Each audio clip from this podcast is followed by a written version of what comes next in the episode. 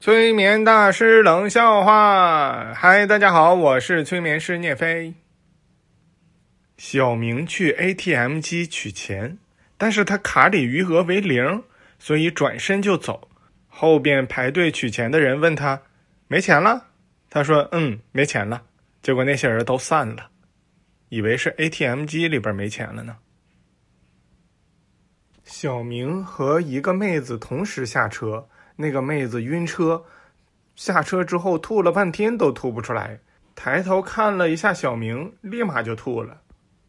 小明心想：“我也就只能帮你帮到这里了。”小明的女朋友是个销售员，有一天天太冷，他裹着大衣就去店里边了。一到店里边，发现前台的小妹儿都是穿着低胸装和短裙，他跟店长说。为了咱们店的形象，我还是把这大衣脱了吧。店长说：“为了咱们店的形象，你还是打车回去吧。”小明的妈妈跟小明说：“你看你找的那个对象长得那么丑，我都不好意思跟别人说这是我儿媳妇儿。”小明说：“他家有好几十亿。”小明的妈妈立刻说道：“当然了，做人也不要这么虚荣，不要在意别人的看法。”而且，毕竟爱情是盲目的嘛。就这样，小明娶到了有好几十亿欠款的老婆。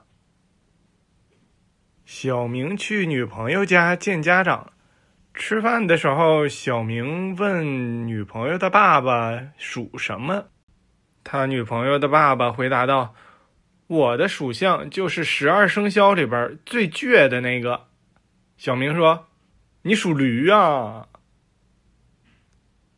小明和老婆吵架，小明一生气就把他老婆的手机啪的一下摔到了床下，结果床底下爬出来了个男的。小明问咋回事，他老婆说：“呀，咋把联系人给砸出来了呢？”小明上学的时候在食堂吃饭，发现一块红烧肉，给他激动的呀。但是红烧肉上有一些毛，他就花两个小时一直拔毛、拔毛、拔毛，拔到最后发现是个姜。小明有一天早晨起来，发现自己好像走桃花运了。对面楼里边的那个女生一直拿个手帕向他挥舞啊，哎呀，给他激动的呀！看了半个小时之后才看明白，原来人家是擦玻璃呢。小明当了老师之后，还不忘天天喝酒。有一次喝醉了，上课，他跟同学们说：“好，接下来我们一起来看下一道菜。”小明的妈妈自从生了小明之后，就一直想要二胎。小明问他为什么，小明说：“你看那武大郎，如果没有武松，谁给他报仇啊？”小明在外边吃完饭之后，问老板能不能开发票，老板说不能。小明说：“那你能不能把零头抹了？”老板生气了，说：“你就点了一个面筋，才两块钱，你想让我抹啥？”小明当上了警察，有人来办事儿，说是要开死亡证明。小明也没经验呢，就问他：“是你本人吗？”